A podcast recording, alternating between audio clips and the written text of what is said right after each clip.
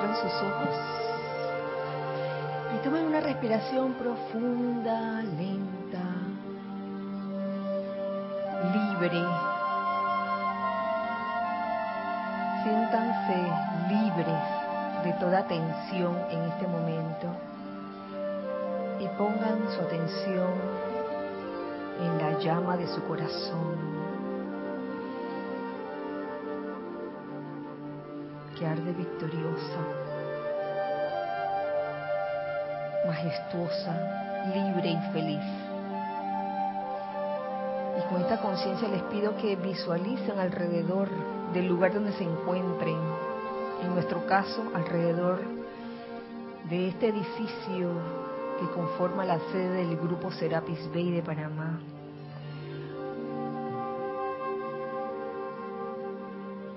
Visualicen el patrón electrónico de este lugar. Un enorme cáliz dorado cuya parte inferior conforma o cubre el edificio. Y visualicen cómo se va llenando con la esencia de la llama de la ascensión que hemos estado invocando en el día de hoy y en todos los anteriores días. Y cómo esta esencia ascensional llena hasta rebosar ese cáliz de oro y derramarse formando alrededor de este edificio un tubo de luz blanca, cristal resplandeciente, la cual desvía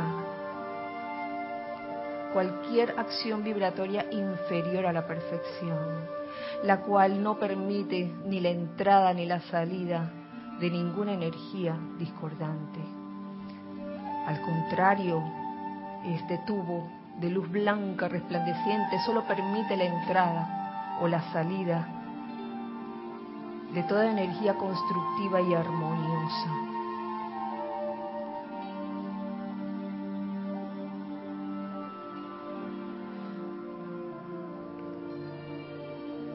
Y les pido que invoquemos aquí y ahora a la amada diosa de la música, al tiempo que se dejan permear por la música externa y por la música interna de su corazón. Amada magna presencia, yo soy y amada diosa de la música intensifiquen el poder sanador de la pureza y la paz de la música de las esferas. Exijo que la acción sanadora del fuego crístico cósmico de la música de las esferas sea cargado en y alrededor de todos los que acuden a los maestros ascendidos y seres de luz pidiendo sanación. Exijo que el poder sanador y el poder de paz de la música de las esferas consuma todo el odio de la humanidad y se constituya en un poder atrayente y elevador para todos aquellos que lo contacten. Exijo que el victorioso fuego crístico cósmico de la milagrosa música de las esferas del yo soy se ponga de manifiesto para sanar, producir perfección, mantener la protección y compeler el fin de todo aquello y aquellos que buscan destruir lo que bendice a la vida. Exijo que la música de tu amor, oh amada diosa de la música, aquiete todo dolor y aflicción en la humanidad Gracias, amado yo soy. Tomen una respiración profunda y al exhalar abran sus ojos.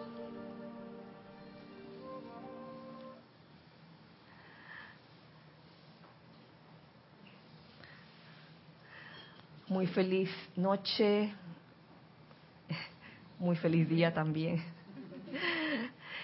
La presencia yo soy en mí reconoce, saluda y bendice la presencia yo soy en todos los presentes. Yo soy aceptando igualmente. en todos los presentes, en carne y hueso, y en todos los presentes del otro lado también. Eh, hijos del uno. Bienvenidos a este espacio, los hijos del uno. Un abrazo cálido y muy fresco, cálido y fresco, a los hijos del uno que están del otro lado, que en este momento están sintonizando este espacio. Eh, o lo están escuchando, ya sea en vivo o en diferido, en este hermoso miércoles 7, 7 de febrero del año 2018. Eh, mi nombre es Kira Chan, casi nunca lo digo, pero por si acaso, que quién está que está hablando aquí. y bueno, eh, estamos en vísperas de lo que el mundo externo conoce como los carnavales. donde ahí en ciertas ciudades eh, la gente grita agua, agua, agua. Son días, eh, pues, u oportunidades para manifestar o la, armonía, sobre todo la armonía sostenida en los, sentimientos. Eh, se percibe un, un ambiente quizás de eh, extrañas turbulencias eh, para aquellos que sienten y perciben, pero que son fácilmente transmutables siempre y cuando uno esté despierto y alerta y no en actitud de crítica o condenación, sino en una actitud de simplemente elevar la vibración doquiera que te encuentres. De eso se trata. Gracias, gracias hijos del uno que están aquí ahora por estar aquí, sencillamente por estar aquí. Gracias eh, Giselle y gracias Carlos por su servicio amoroso en cabina, chat y cámara. Hijos del Uno que están del otro lado, gracias también. Ya saben que pueden participar con comentarios o preguntas referentes al tema de la clase. Ustedes también, con comentarios.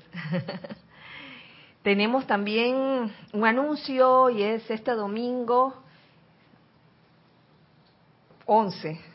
11 de febrero tenemos, tendremos Serapis Movie, domingo 11 de febrero, con el documental llamado What the Health, que es como un doble sentido eh, por una frase en inglés que dice What the hell, qué diablos, pero en vez de hell de, de infierno es health de salud, salud, ¿verdad? O sea que la traducción en español sería qué salud. ¡Qué salud!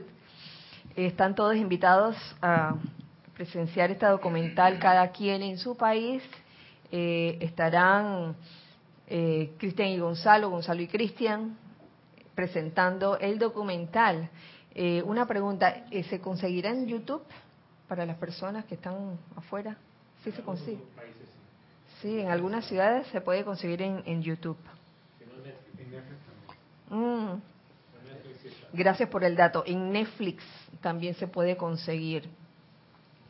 Eh, si tienen dudas con el nombre del documental, pueden preguntar por, por el chat cómo se escribe. What the Health de salud.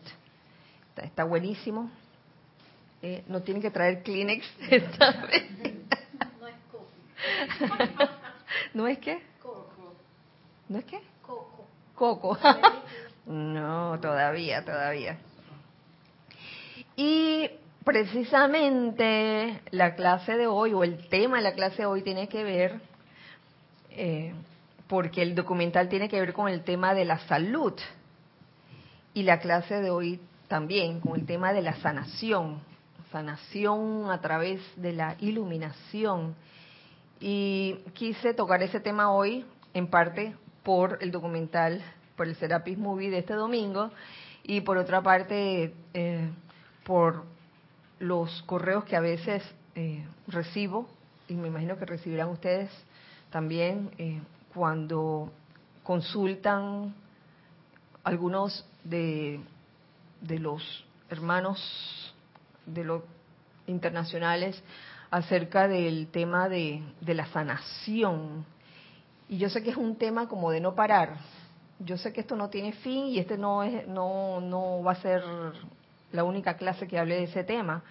Yo creo que hay bastante cancha sobre ese tema. Y, el asunto es que no, se olvide lo básico, en qué consiste la, sanación, eh, según lo que nos enseñan los maestros ascendidos.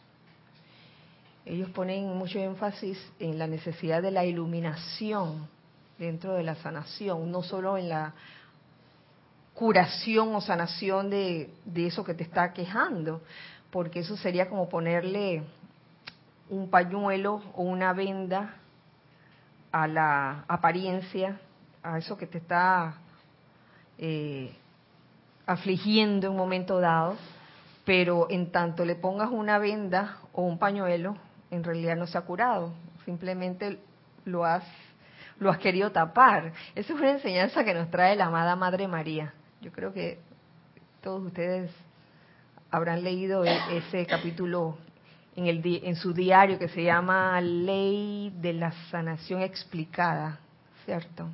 Ley de la Sanación Explicada. Eh, están invitados a participar. Y quisiera que quedara como para iniciar ese tema muy en claro. Eh, lo primero que es menester, es menester tomar conciencia acerca de la enfermedad. Es que la enfermedad nunca se inicia en lo físico. Esto lo tomé de Manuel, digo, no voy a estar inventando. Esto lo tomé de, Manuel precisamente, del libro de Manuel, donde en la página 106 del libro de Manuel, él lo...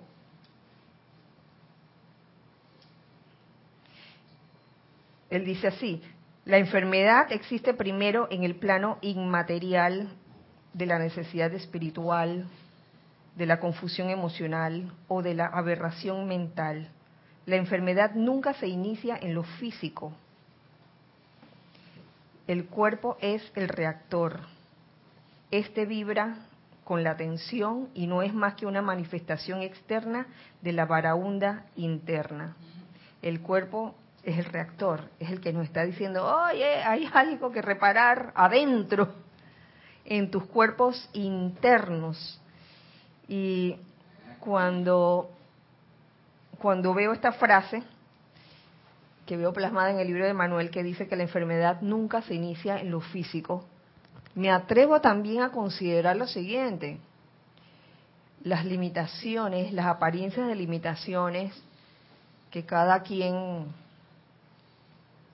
eh, tiene en algún momento de su vida, tampoco se inician en lo físico, si nos podemos a ver. ¿Qué tipo de limitaciones podemos ver? Eh, eh, no solo en temas de, salud, sino en el tema de la limitación financiera, la apariencia de carestía. Eh, me atrevo a decir que eso no, no se produce en lo físico. Ay, sí que por culpa del gobierno que está mal. Entonces me ha caído a mí y me han bajado mi salario y todo eso, o han subido, han subido, ¿cómo es la, la canasta? La canasta básica, y siempre yendo la culpa a lo externo.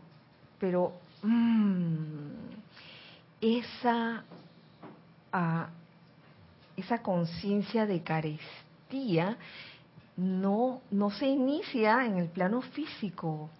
Eso va casado con una actitud, viene con una actitud interna siempre de no tener. Primero, de no tener y de miedo a perder el suministro. Entonces ganes lo que ganes, aunque te doblen el salario, siempre va a faltar por esa conciencia y no solo por esa actitud, sino muchas otras actitudes. En cuanto a la opulencia, que eh, es un tema que, cuya, que fue tónica de los ceremoniales en días pasados, me ponía yo a pensar, bueno, la opulencia, para que sea la opulencia, opulencia divina, debería ir como unida con la administración. De, lo contrario, ¿en qué se volvería o en, qué se convertiría?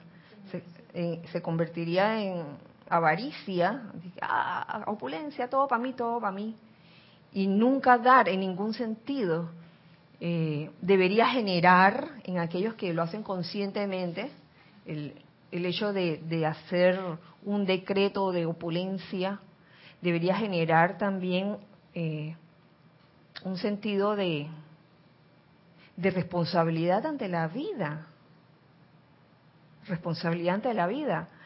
Eh, yo me acuerdo, me acuerdo que una de las cosas que, que, que hacíamos desde un principio, estando Jorge aquí, era que las cuentas de, de, electricidad y de agua se pagaban casi que por adelantado, y la de los libros también, la de mandar a imprimir los libros, y eso eh, siento yo que nos dio credibilidad. Eso es lo bueno del asunto, y había opulencia, y no es que no faltara en ningún instante, no es que no es que no surgiera nunca una situación de oh, de estar en la cuerda floja, ¿no? Pero de alguna u otra forma salíamos adelante y creo que era por ese espíritu de responsabilidad. Oye, cueste lo que cueste. Yo recuerdo eh, una vez que pedimos muchos, muchos, muchos libros en aquella imprenta y que en verdad no había liquidez para pagar pero había un seminario y en ese seminario se vendieron libros, gracias Padre. Y todas las ventas, todo lo que se hizo en venta, lo pusimos en una cajita, en una caja de zapatos. Y así mismo se los llevamos al, al señor de la imprenta, billetes de a uno, monedas y todo eso. O sea, que había esa intención de, no, no, no dije que, que ahora voy a inventar miles de excusas. Ay, pero mire, señor tal, usted tiene que comprender. Había como ese sentido de responsabilidad y sentido de administración, porque, oye, comprendemos que también esa persona podía estar necesitándolo. ¿Lo, ven? O sea, el, el desarrollar una conciencia de opulencia debe ir casado también con el desarrollar una conciencia de administración. De lo contrario, surgen esas tendencias humanas a la avaricia y al egoísmo y al miedo, miedo de perder el suministro. Entonces, quizás por ahí es, bueno reflexionar sobre este tema en, ese, en ese ejemplo de, limitación financiera. Se me ocurre también otro ejemplo. Eh, recuerdo algunas consultas en seminarios donde llegaba esta persona y decía, ay, yo, yo lo, que, lo que yo quiero es recibir amor. Y decía, porque nadie me quiere. Y la persona mm, en cuestión no estaba dispuesta realmente a ministrar ese amor, porque estaba esperando nada más recibirlo, ¿lo ven?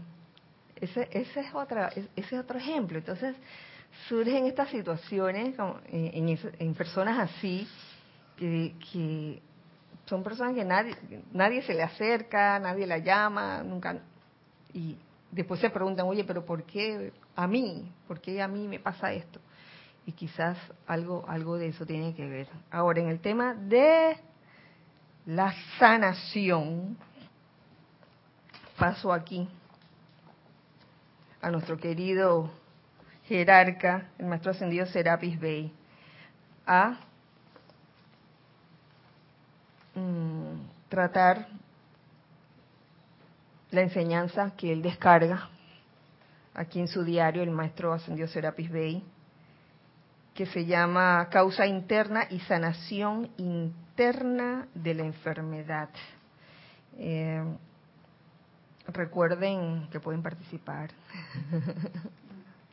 con sus vivencias. Me gusta cómo él inicia este capítulo. Él habla de la sanación del nuevo día. Dice, la sanación del nuevo día viene bajo un aspecto enteramente distinto de la ley que todos los servicios anteriores a lo largo de esta línea, ya que estamos entrando a un nuevo ciclo. Esto fue en enero de 1956 ya, estamos en el ciclo, en el ciclo ese. ¿En qué ciclo? En el que la iluminación permanente se proyectará como perfección divina y la actividad de la llama de la sanación será orientada hacia la disolución de las causas internas dentro de la corriente de vida, las cuales resultan de ciertos desajustes definitivos tanto de mente como de cuerpo.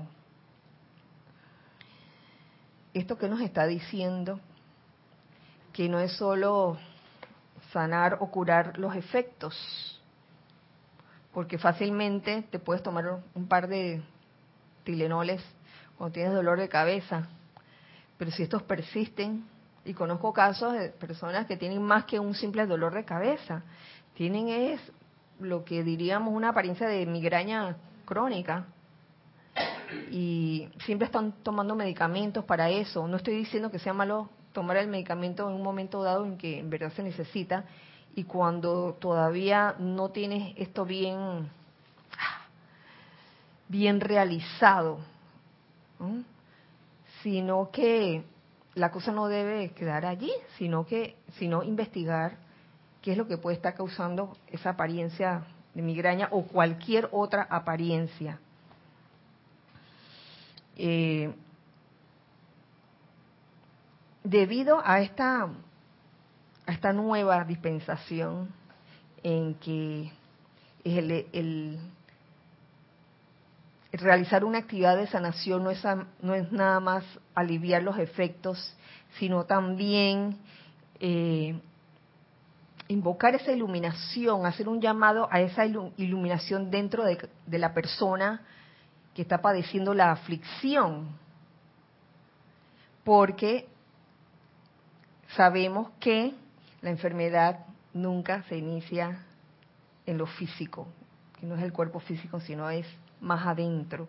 Tomando conciencia de esto, entonces podemos de verdad preguntarnos qué es lo que está causando esta, esta apariencia ¿Mm?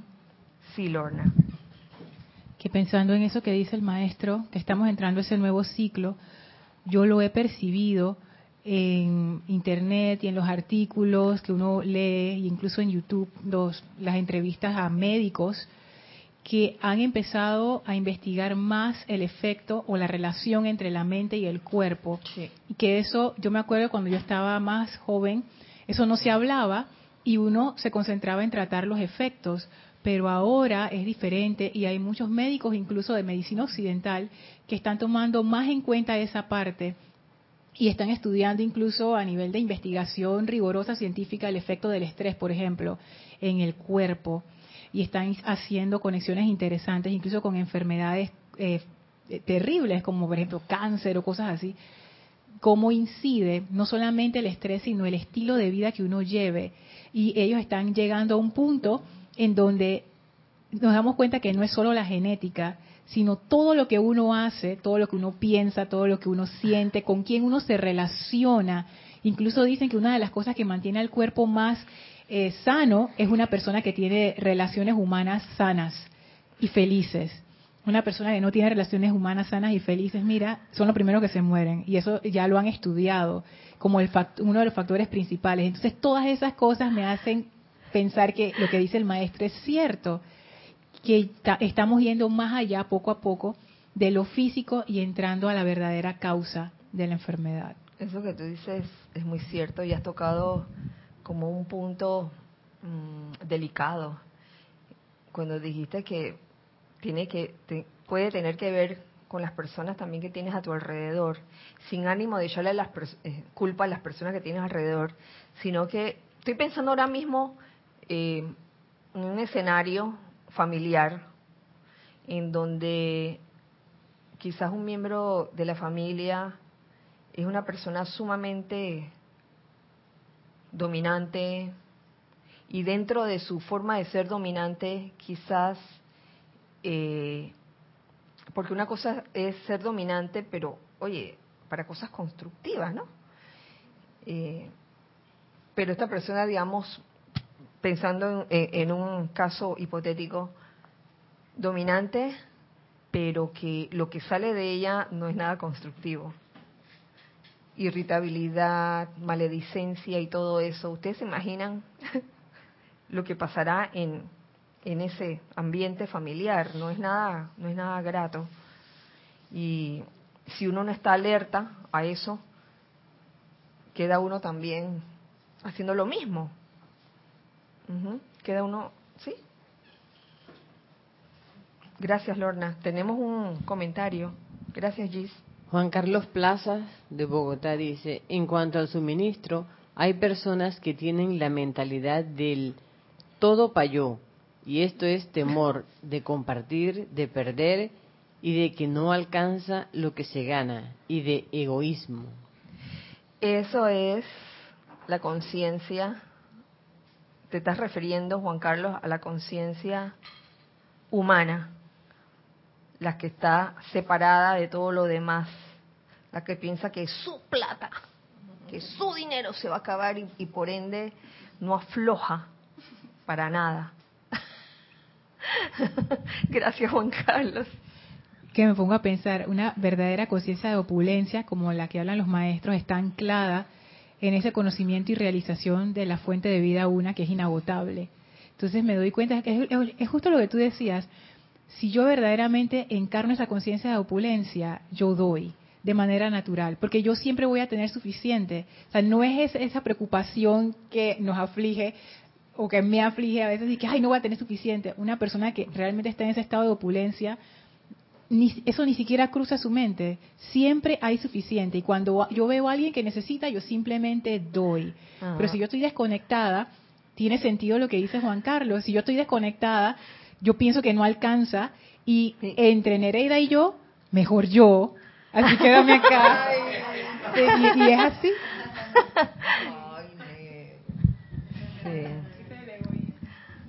Ahora, Ahora, llevando ese ejemplo al tema de hoy que es la sanación.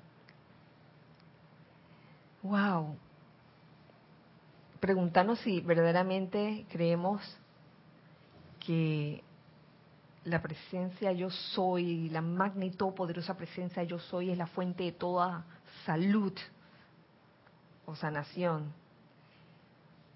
Y ella vive de, en ti, tú eres esa presencia si tú así lo permites. Basándome en esto, si así fuera, si todos tuviéramos esa conciencia, ya, en verdad la enfermedad no existiría como tal.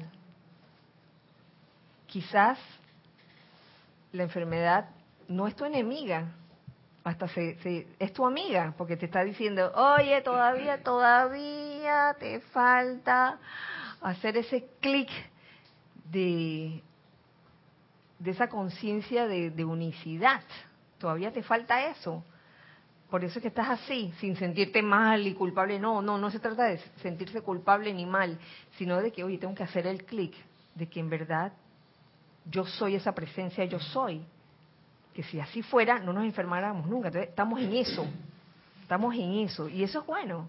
Es bueno, es bueno estar en, estar consciente, estar consciente de ello, de tal manera que no nos dejemos simplemente eh, llevar por lo que los demás dicen, sino uno realmente creerlo. Yo creo que esto es importante.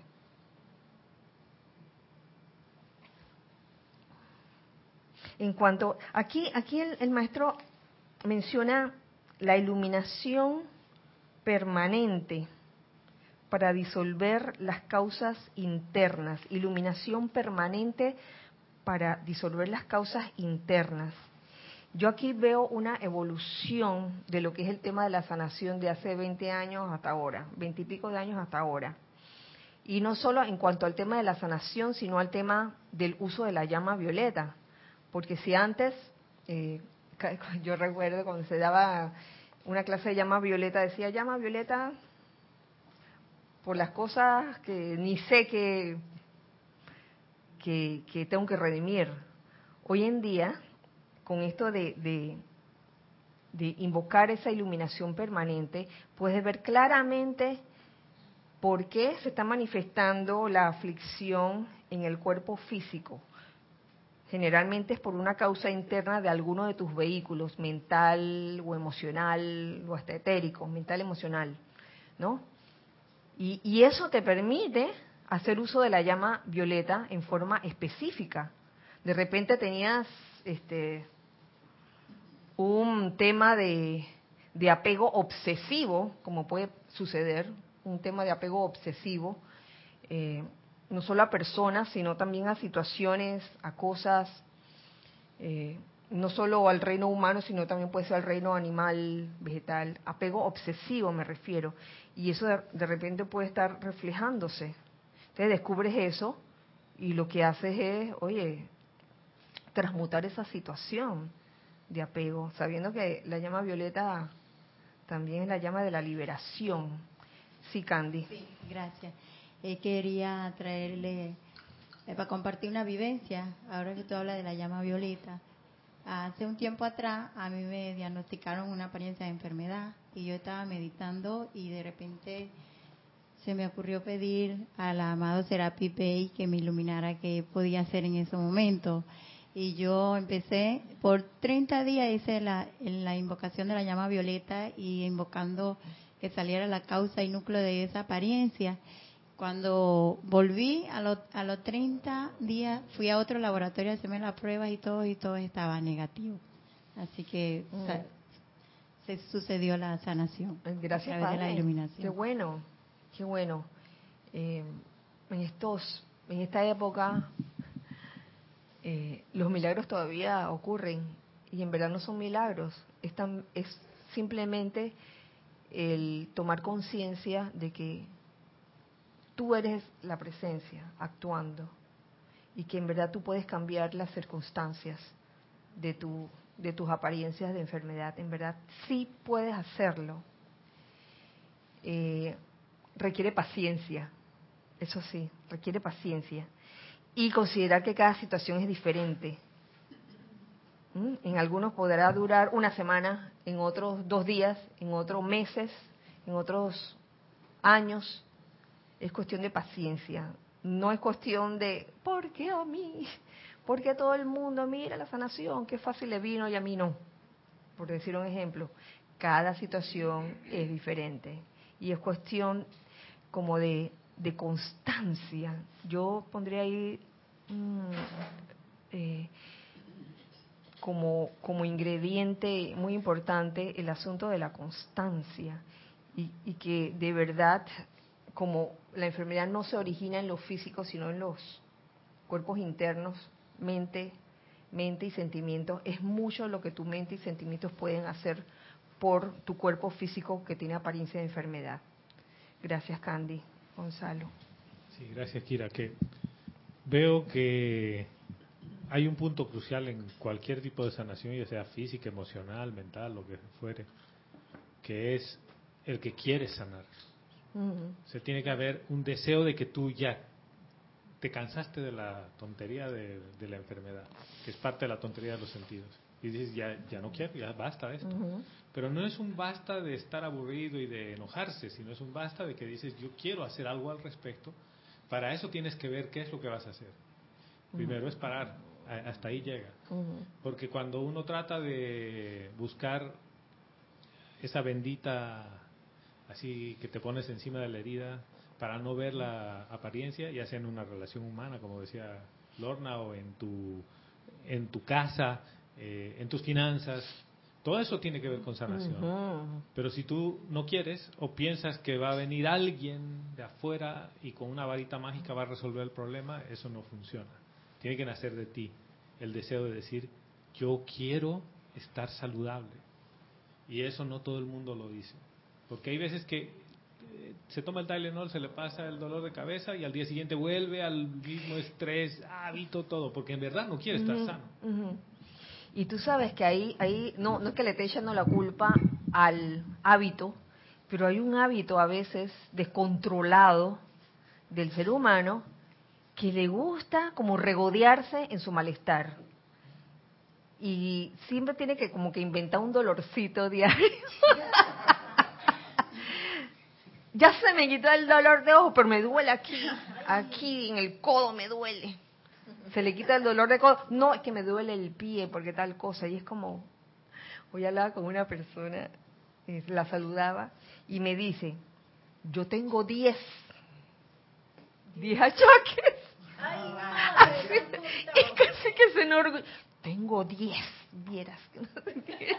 casi que con un orgullo de que, mira, mis 10 achaques. y, bueno, hay como una especie de, regodeo. Y en cuanto a la iluminación, eh, que ahora acabo de recordar una, una consideración eh, que tuve, es que cuando uno pide la iluminación, cuando uno está eh, con una apariencia de enfermedad, se puede ver desde dos vías. La iluminación para ver la causa y núcleo de lo que te está, de lo que te está provocando esa aflicción y las formas de resolverlo. Porque puede ser, oye, como he oído, dije, oye, ¿sabes qué? Algo te dice, voy a buscar una segunda opinión. Y hasta una tercera. Algo me dice que esta, este diagnóstico que me están dando como que no. Y, así sucede, o sea, se puede ver la iluminación desde dos puntos de vista. Seguía Gis con un comentario y después Gonzalo. Roberto Fernández de Panamá dice, la enfermedad es una de las ramas del tronco llamado temor o miedo, el cual debe ser derribado de raíz para volver a sembrar allí una semilla de fe y que sus ramas sean salud y sanación. Cuando esa semilla crezca, se convierta en tremendo tronco de fe.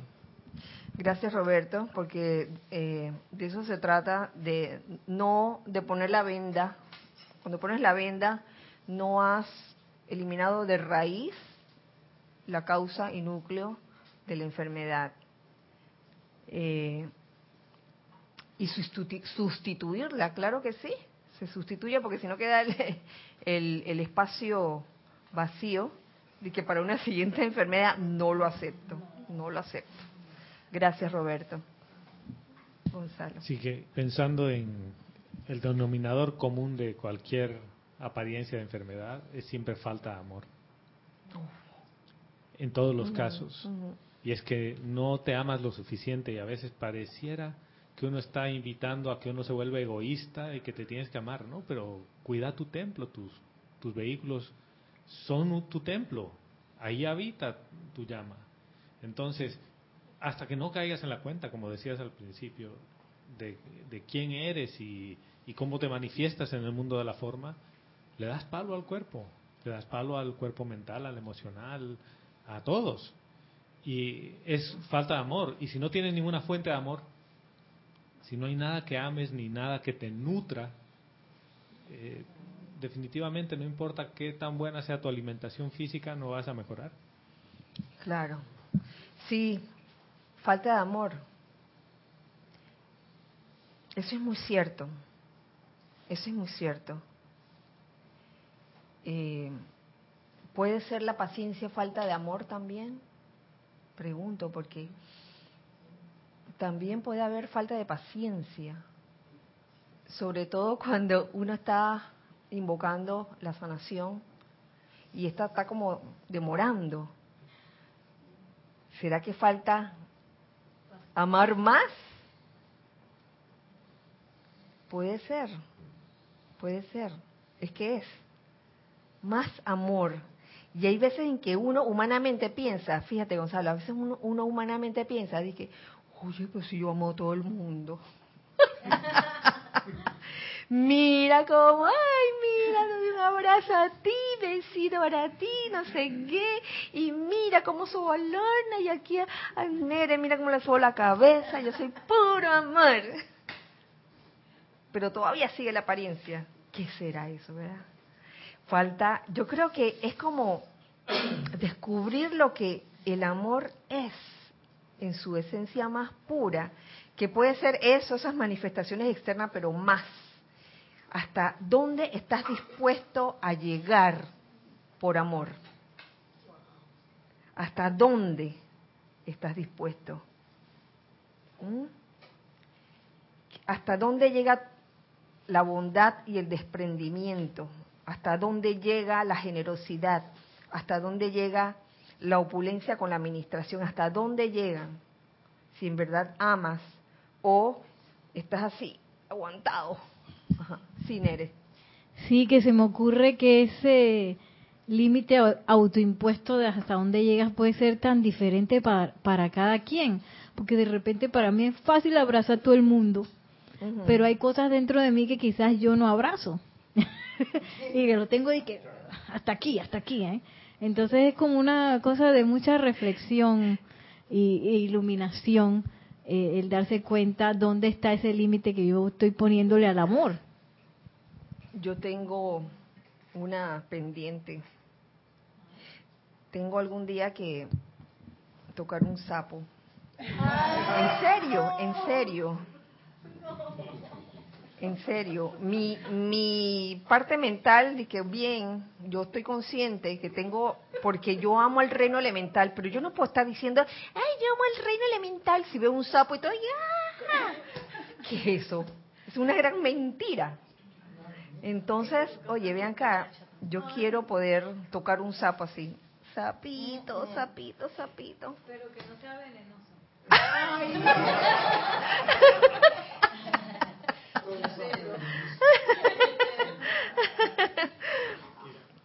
Sí, sí, Gonzalo.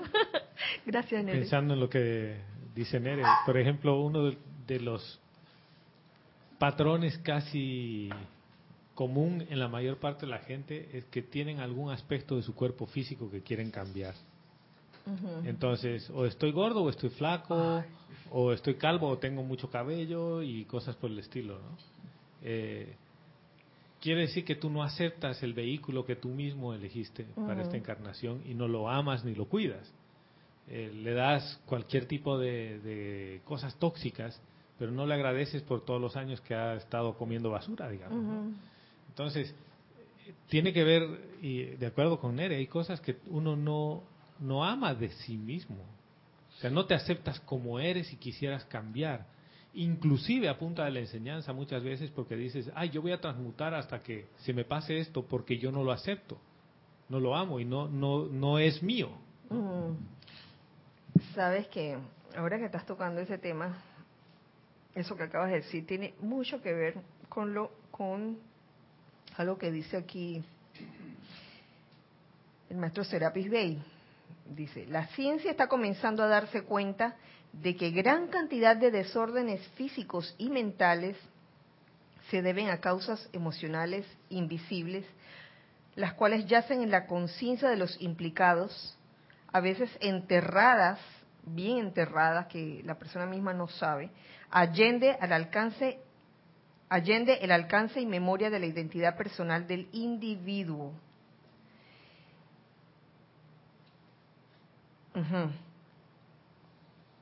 Cada órgano y célula del mecanismo físico tiene una actividad vibratoria propia, separada y aparte de la de sus vecinos. Cada órgano tiene una actividad vibratoria. Dentro de los cuerpos internos, ¿cuáles son los cuerpos internos? Mental y emocional, ajá hay ciertos centros que vibran al unísono con estos organismos físicos.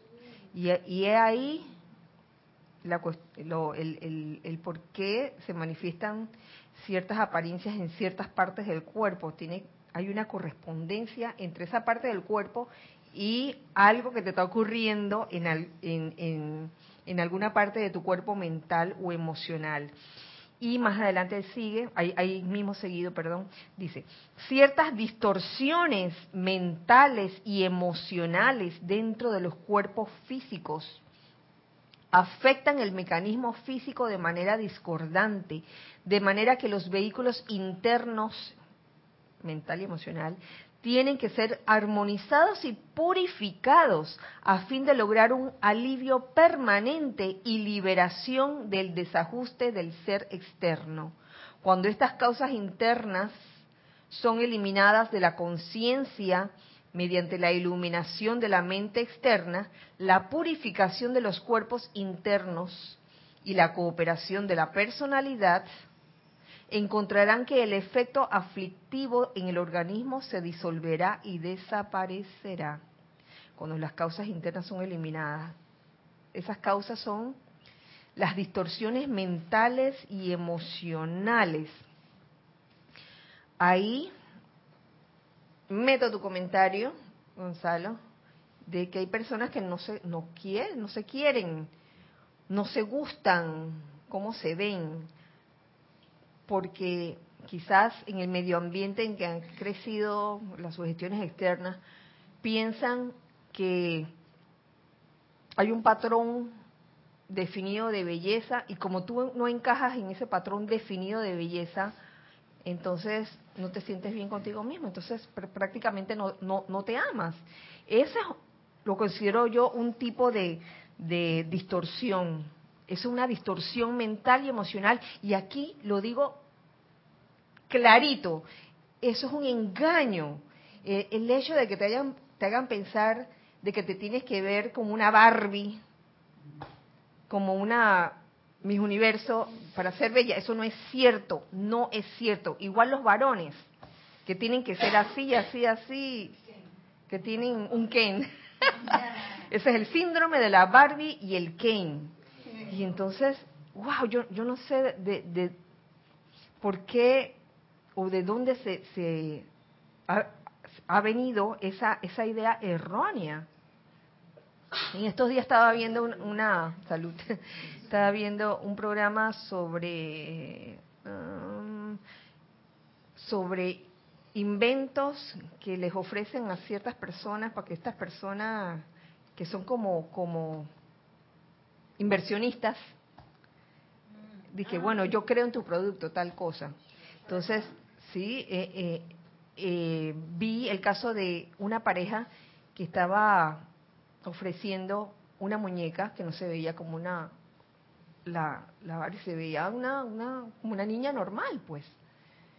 Y eso era precisamente con, con ese objetivo de que de que los, las niñas en este caso no no estuvieran con ese cliché de pensar de que, que tienes que ser así para para caer bien. Eso no no es cierto no es cierto.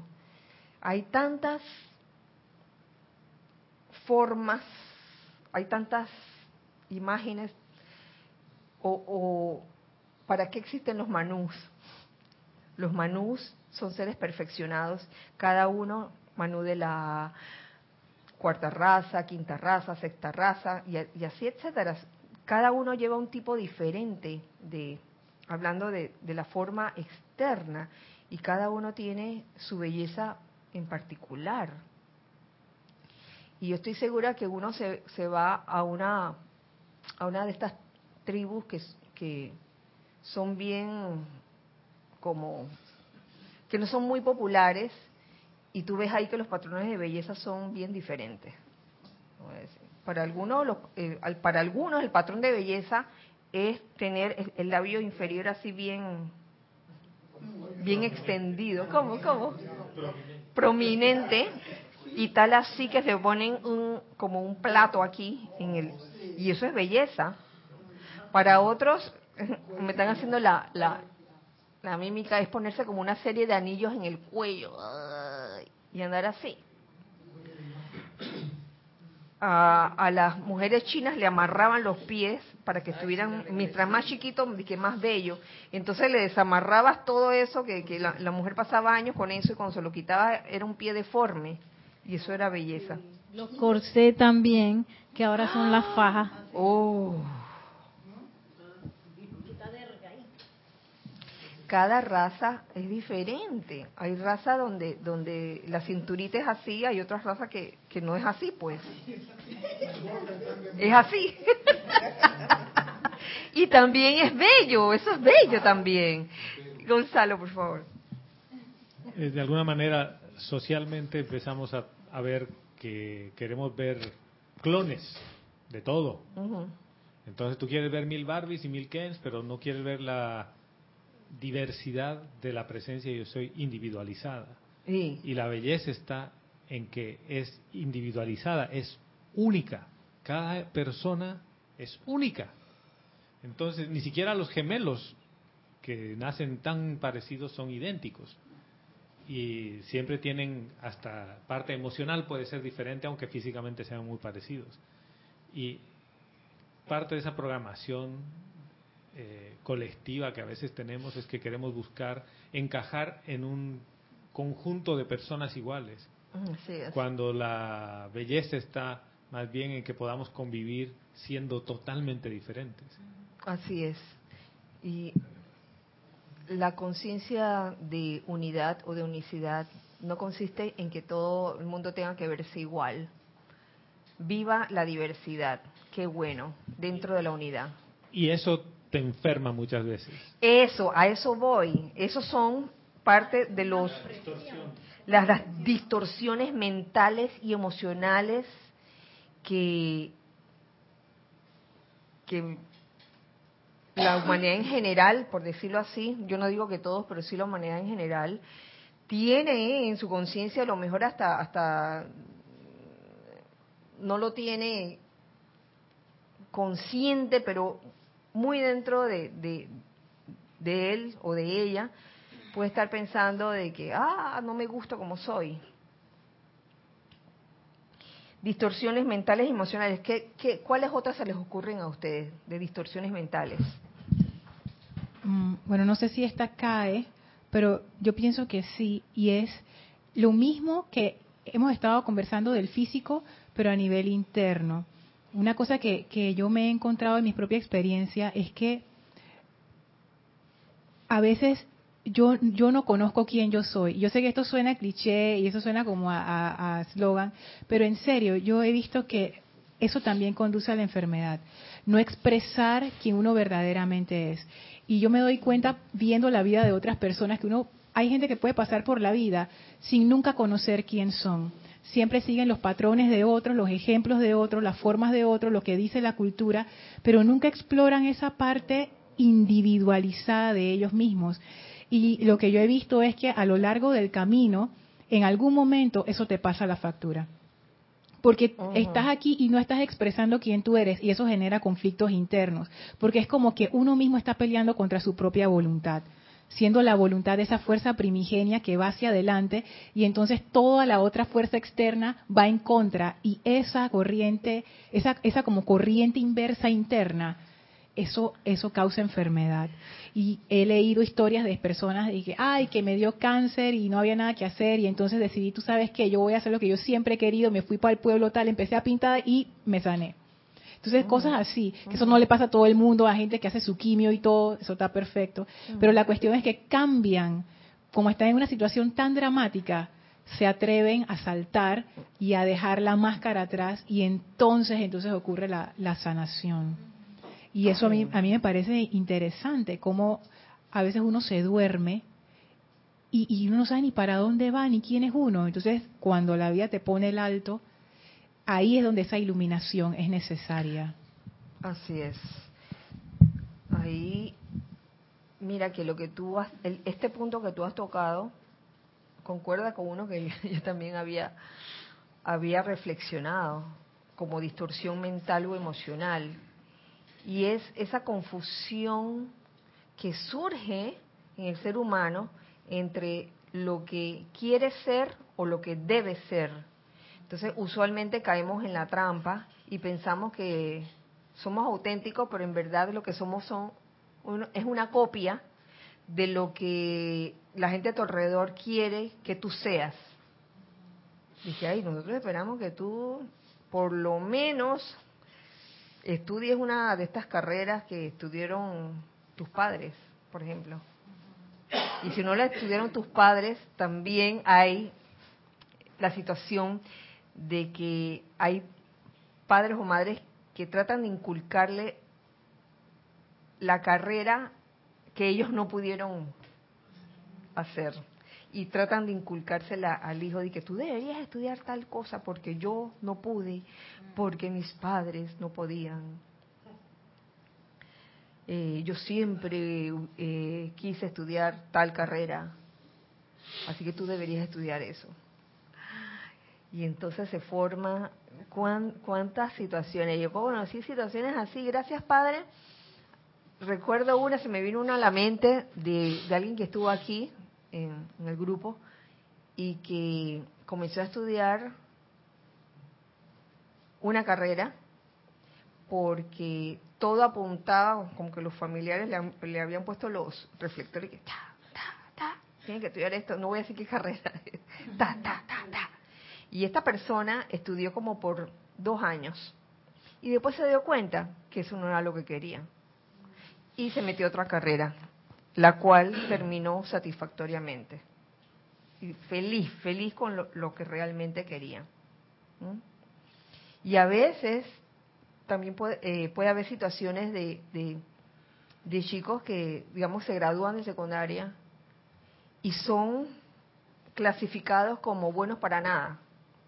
Dice, ay, mira, este no sirve para nada, porque se mete a la universidad, le dijimos que tuviera tal cosa, y trae puro fracaso, y no sé qué, pasan los años, y pareciera que el individuo no diera bola y nada, o sea, no sirvía para nada, hasta que un buen día despierta y se da cuenta que en verdad le gusta tal cosa y lo logra de la noche a la mañana. Tal vez no se gradúa temprano como los chicos normales, tal vez se graduó un poco tarde, pero lo logra. Y, y es, es bueno saber, es, bueno que, una persona pues quizás pase por esa experiencia y descubra qué es lo que realmente quiere.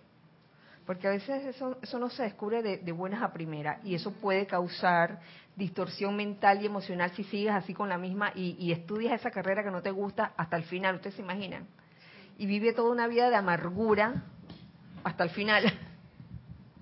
Sí, Nere.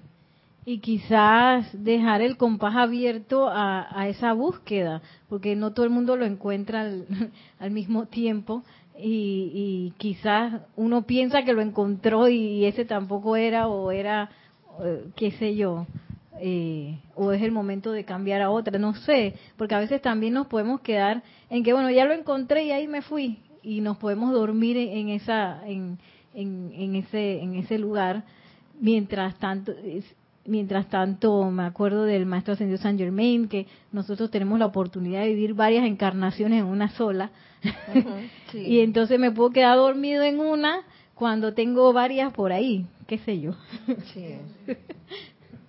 Bueno, las posibilidades son múltiples para, Y- para descubrir lo que tú realmente quieres versus lo que tú crees que debes hacer. El, el que vive así, haciendo lo que cree que debe hacer, no vive feliz, si, si se da uno cuenta, y puede enfermarse. Pero el que descubre lo que quiere hacer y lo hace, mm, ese está en vías de, de la sanación. Otra de las cosas que produce distorsión me parece que es la represión. Y como tú decías hace poco, eh, de pronto con las personas que tú te relacionas, tú lo, lo aceptas todo y como que no te satisface, pero te dijeron tal cosa y tú lo haces. Entonces te vas reprimiendo tus sentimientos y también tus emociones. Y un angelito en estos días me decía, oye, tú te has dado cuenta como que esto te produce estrés. ¿Qué otra cosa te gusta hacer? O sea, te gusta pintar, te gusta cocinar, como experimentar otras cosas y descubrir lo que realmente te gusta. Yo creo que como el, día a día, ¿sabes qué? Hoy yo quiero hacer tal cosa y hacerlo, aventurarte. Sí. ¿Sí? Gracias, Isa. Eh, Gonzalo y después Nere. ¿Cuántas veces uno se pregunta qué me gusta de mí? ¿Qué me gusta de mí? De mí. Ajá. No de mí, del yo, ego, sino de mí, de, de mi manifestación de vida. Eh, A veces uno piensa que esa pregunta es como que narcisista, no sé, o alguna forma de, de engrandecer el ego, pero hay cosas en las que uno es bueno y hay cosas en las que no. Y a veces uno quiere insistir en hacer en las que no es bueno. Y porque dice, hay que empezar por ese lado, sí, pero tienes talentos y eres bueno para otras cosas y te flagelas porque no eres bueno en algo. Y, y muchas veces uno termina tocando piano porque le gustaba el piano, pero viene uno a tu lado que tiene un don natural y sin ningún esfuerzo toca diez veces mejor, ¿no? Pero tú, por ejemplo, eras bueno para pintar, tomando lo que dice Isa, pero no desarrollaste ni, ni aprovechaste ese potencial que tienes. Y muchas veces tú le preguntas a la gente, ¿qué te gusta de ti? Y se toma un muy largo rato en contestarte. Porque no saben qué le gusta a ellos. No saben. Entonces, ¿cómo vas a amar algo que tú no conoces? Así es, así es, Gonzalo. No sé por qué me acabas de recordar el programa de X Factor y American Idol, cuando les dicen, mm, le dicen, y la persona, "Ay, sí, sí, yo quiero, yo quiero. Mi hijo, ve, a tomar clase de canto, por favor. Pero si yo canto súper bien. Ay, madre. Pasan, pasan esas cosas. El engaño. El engaño, dicen. El autoengaño.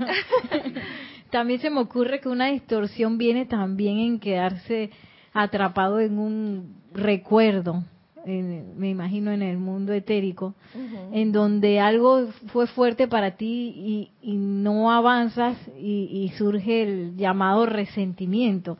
Y yo vuelvo ahí, y quién sabe, ha pasado la vida, pero uno todavía está eh, pensando y sintiendo con la atención en algún suceso o en alguna forma de, de o alguna actitud se me ocurre también que está como ahí grabado y que a veces hasta se puede convertir en un hábito.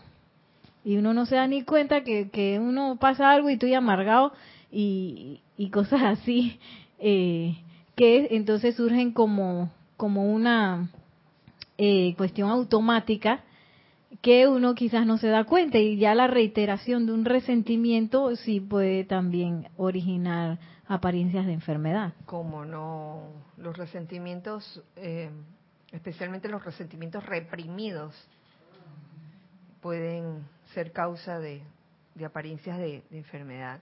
A mí se me ocurre otra, otra, otra, otra distorsión y es el tema del apego excesivo.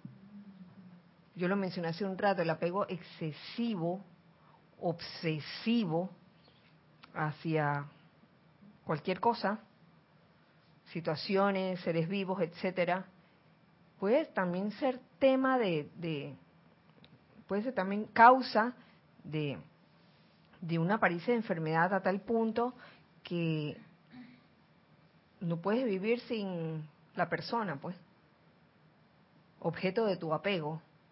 Ta- También pueden surgir situaciones así.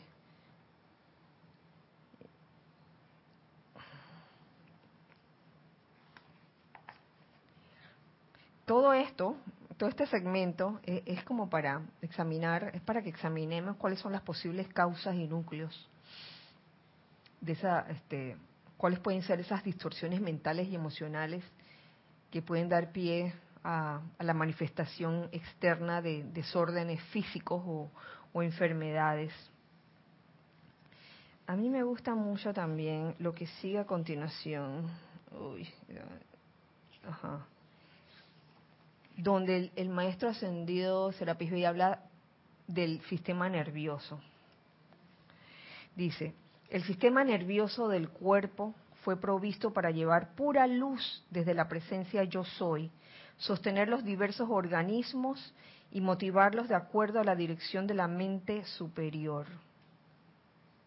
De acuerdo a la dirección de la mente superior, el santo ser crístico. Eh, la ciencia médica dará testimonio del hecho que el centro cerebral dirige impulsos de energías a través del sistema nervioso, lo cual precede toda actividad consciente e inconsciente. Cuando los impulsos desde el cerebro son bloqueados por canales nerviosos contraídos o nervios heridos, el cuerpo deja de funcionar a la perfección en esa área en particular en que ocurre el bloqueo. ¿Por qué? Pues porque la luz, que es vida, es el único poder animador y motivador en el universo, y si el canal a través del cual pasa no permanece abierto por una razón u otra, la luz en esa parte del cuerpo, órgano, miembro o célula decrece sostenidamente al no contar con estación alimenticia de la cual nutrirse. Cada vez que ocurre una de estas distorsiones mentales o emocionales que hemos hemos mencionado. Estos son solamente algunos ejemplos de distorsiones mentales o emocionales, pero hay más, hay más. Entonces, cada vez que ocurre una distorsión mental o emocional, ocurre este bloqueo. Cuando la luz, la energía de la presencia que supuestamente debería fluir armoniosamente, libremente, de, de repente se ve obstruida por alguna razón. Y ahí, ahí vemos, ahí vemos por qué se manifiestan en el cuerpo físico ciertas apariencias de enfermedad. Y es porque precisamente en esa área no está llegando esa luz a través de las terminaciones nerviosas que debería naturalmente fluir de manera constante y armoniosa. Tan sencillo como eso. El sistema nervioso es afectado por todas las vibraciones establecidas en los cuerpos mental, emocional y etérico. Imagínense cada vez que hay una represión por algo, ¿no? Ah, me aguanté. Ah, está bajando la, la luz, la energía. Ah, cuando tienes miedo, ¡tas! se manifiesta aquí, en su mayoría. Dolor de cabeza, migraña, dolor en las coyunturas. Pongámonos a pensar por qué pasa eso. Porque hay bloqueo de luz en las terminaciones nerviosas. Y yo sé que ustedes ya sabían esto. Ya lo sabían. Estamos haciendo como una especie de repaso. Es como una manguera que ha perdido su, su elasticidad o se ha pegado de manera tal que el pasaje de fluido a través de ella ya no es posible y deja de ser útil. Yo me, yo me pongo a pensar cuando hay estas, estos bloqueos, si habrá una correspondencia con el tema del colesterol alto que bloquea el sistema sanguíneo, ¿no? Venas, arterias. Ajá si habrá una especie de correspondencia, hay una especie de, bloqueo. ¿Por qué dos personas que pueden consumir la misma cantidad de azúcar, a una le afecta más que a otra? Por ejemplo, ¿no lo han visto pasar nunca? Sí, claro que sí. Estas y otras cosas más lo veremos este domingo en What the Health. Y, es tanto, e, e, es, considerar esto. Eh, e, la iluminación divina o la iluminación permanente que nos insta el, el maestro Serapis Bey a, invocar, a magnetizar, persigue eso, no, no solo que, que, nos demos cuenta de cuál es la causa y núcleo, de dónde está el desorden, dónde está la distorsión mental o emocional, sino, oye, ¿Qué puedo hacer para mejorar esa condición? ¿Qué puedo hacer? Eso está, digo, la, la, el comer ciertos alimentos o no comer ciertos alimentos, yo, yo creo que eso también está en la individualidad de cada quien. De repente a alguien le hacen daño los porotos y a otra persona no, por, por dar un ejemplo yo tenía esa impresión de que a mí los porotos Y en estos días me comí un buen plato de porotos. Qué rico que estaba. Sí. Sí que ese punto de la iluminación realmente yo lo veo como lo más, ese punto que has traído a colación de la iluminación es como lo más especial. Porque si ponemos la atención realmente en todos los desórdenes que se causan cuando no está iluminada la habitación, uno tropieza con todas las sillas porque no está iluminada la habitación. Pero si dejas que esta iluminación, que todos nosotros estudiantes de la luz lo conocemos, porque estamos ya amasando tanto las palabras de, de todos los maestros, pero lo importante es qué capacidad tengo yo de mantenerme en armonía para que esta corriente de iluminación divina que está en todos los seres humanos, pero especialmente en nosotros, pues fluya por el, como has dicho tú, por el sistema nervioso, para que no se bloquee ninguna parte. Y si notas que se bloquea, pues que para eso estamos aquí, estate atento para cambiar rápidamente el, el, interruptor y dejar que pase, que fluya. Eso es lo fundamental, la armonía de todo, sentimientos, pensamientos y tal, ese es el el, punto para mí más especial a tener muy en cuenta. Y eso se nota rápidamente cuando estoy en armonía o cuando estoy en desarmonía. Y en armonía tiene que ver con amor y desarmonía tiene que ver con miedo. Y, fíjate, fíjate, esto también va casado. Eh, el hecho de que, sabiendo esto de, lo de las terminaciones nerviosas y qué áreas te está afectando, que eso es, eso es un bloqueo en la luz que debería fluir, uno lo que hace, y, dentro de, la enseñanza de los maestros ascendidos y que nos han enseñado, es visualizar luz en esa parte del cuerpo. Pero eso debe ir casado con la actitud interna de querer cambiar eh, algo, algo, la, la, causa, la causa interna de eso, porque si tú nada más eh, visualizas luz en la parte afectada y te curaste, vamos a decir, pero sigues teniendo la misma actitud, ¿ves? La misma actitud que, que es lo que te está causando el bloqueo, eso va a volver. Así que van casadas. El, el, el hacer este, esta actividad de visualizar luz en esa área, eh, aparentemente bloqueada, por un lado, y por otro lado, el aprender a morir a una actitud que, te, que tal vez te está afectando y renacer a esa nueva actitud. Si antes eras como malhumorado o malhumorada por algo y te diste cuenta que eso es lo que te está afectando, que cada vez que agarras tu rabieta, entonces te duele tal parte. Trabaja esa parte visualizando luz allí, pero al mismo tiempo cambia, cambia tu actitud. Muere a esa actitud de, de, coger rabia, de, de ser irritable y nace a una nueva actitud de paciencia y tolerancia y, y de bondad y amabilidad con los demás. ¿Tú quieres decir algo? Era eso. Ah, ah, ok. Que también pensando en que muchas veces recomiendan el hecho de moverse para, para la salud y eso, yo para mí lo que pienso es que cuando uno se mueve, eh, uno como que deja de, le quita la atención a las locuras que uno piensa, que dan en estrés y como que tú, uno refocaliza la atención.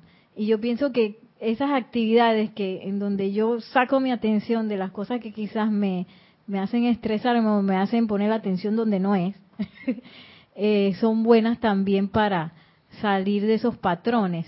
Porque a veces uno se enchocla en un patrón, se, apega, se apega a un patrón y, quizás no sabe las formas de, de, cómo cambiarlo, que pienso yo mediante la meditación, la visualización y hasta moverse pueden hacer un poco eh, más fácil el proceso.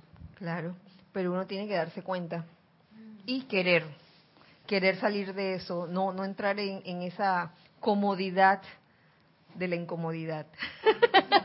Parece como una contradicción, estar cómodo con lo incómodo. Eh, caigo en cuenta que, por ejemplo, la curación es muy diferente a la sanación, porque la curación es temporal por un momento y la sanación es permanente. Y haciendo una comparación, porque no lo veía y no sé si ocurre en los seres humanos, pero veo lo de la administración, por ejemplo, con las mascotas, porque en estos días aprendí algo acerca de la acupuntura y es como la el abrir la mente, pues están claritos, tanto en ellos como en nosotros, que tenemos el conocimiento del paso de la luz a través de eh, su sistema nervioso y abriendo esos canales, entonces darse, en el caso de ellos, y me imagino que también nosotros, abrir los nervios para que entonces pueda llegar esa luz a las diferentes partes del cuerpo donde está la afección. Entonces nosotros que tenemos el conocimiento poder visualizarla y caer en cuenta del núcleo y causa de eso, cambiando la actitud, si uno realmente quiere, abriendo la conciencia entonces a otras cosas que se pueden hacer. Por ejemplo, en mi caso me he dado cuenta de que dentro de esa represión ahora he cambiado un poco, no las tengo todas, pero eh, soy como más feliz y le brindo, ministro, felicidad entonces a mis compañeros y se ha dado un cambio en ellos y en mí también. Qué bueno, Isa. Gracias por compartir tu vivencia y, el hecho de que la, acupuntura no es solo para los seres humanos, sino Steve también puede hacerse una, una de esas. Lo llevas al spa de Isa. Par de chuceadas así. bueno, eh, si no tenemos más nada, quisiera terminar ya esta clase con una pequeña invocación. Si pudiesen cerrar los ojos, por favor. Cerrar sus ojos y visualizar eh, cómo fluye esa energía de la magna presencia yo soy en su corazón.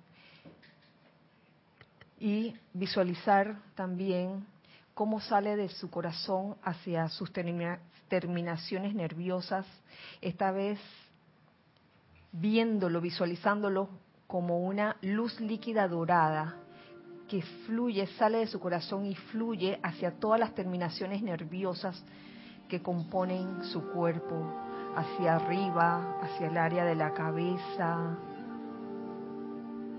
el cuello, los hombros hacia arriba, hombros, cuello, cabeza, hasta la punta de cada hebra de sus cabellos. Visualicen esa luz líquida dorada. Luego los lados a sus brazos, visualicen cómo estas terminaciones nerviosas se van llenando con esa luz líquida dorada hasta la punta de sus dedos, de sus uñas. Y luego desciendan cubriendo todo el tronco, el área del tronco, todas las terminaciones nerviosas, como esa luz líquida dorada sale por cada uno de los poros de su piel y va bajando esta radiación hacia sus piernas, sus muslos, pantorrillas, tobillos, pies, hasta las puntas de los dedos de sus pies. Sientan cómo esta energía, esta luz líquida dorada fluye libremente, despejando cualquier punto que no esté iluminado en este momento. En este momento se ilumina se iluminan todos los puntos, todo el cuerpo. Amada magna presencia, yo soy, llamado gran director divino. Inunden nuestros seres y mundos con tu luz líquida dorada. A medida que esa luz líquida dorada entra a cada órgano y célula de nuestros cuerpos, vela porque disuelva, consuma y disipe la discordia acumulada alrededor de los puntos de luz en las células de nuestros cuerpos y libere nuestros cuerpos en el dominio de su propia luz. Gracias, gracias, gracias, amada magna presencia yo soy. Yo soy aceptando la realización de este decreto eternamente sostenido. Tomen una respiración profunda y abran sus ojos al exhalar. Y con esta bendición del amado, de la magna presencia yo soy, del gran director divino, nos despedimos recordándoles que este domingo tenemos Serapis Movie con el documental, el documental What the Health, qué salud, en vez de qué diablos, qué salud. Eh, a la una de la tarde, como siempre, se iniciará la transmisión en vivo, cada quien con su película en mano. Y ya les dije al principio, se puede conseguir por YouTube o por Netflix. Eh, bueno, muchas gracias, muchas gracias por atender este espacio, esta clase de los hijos del uno. Recuerden siempre que somos uno para todos. Dios les bendice. Gracias.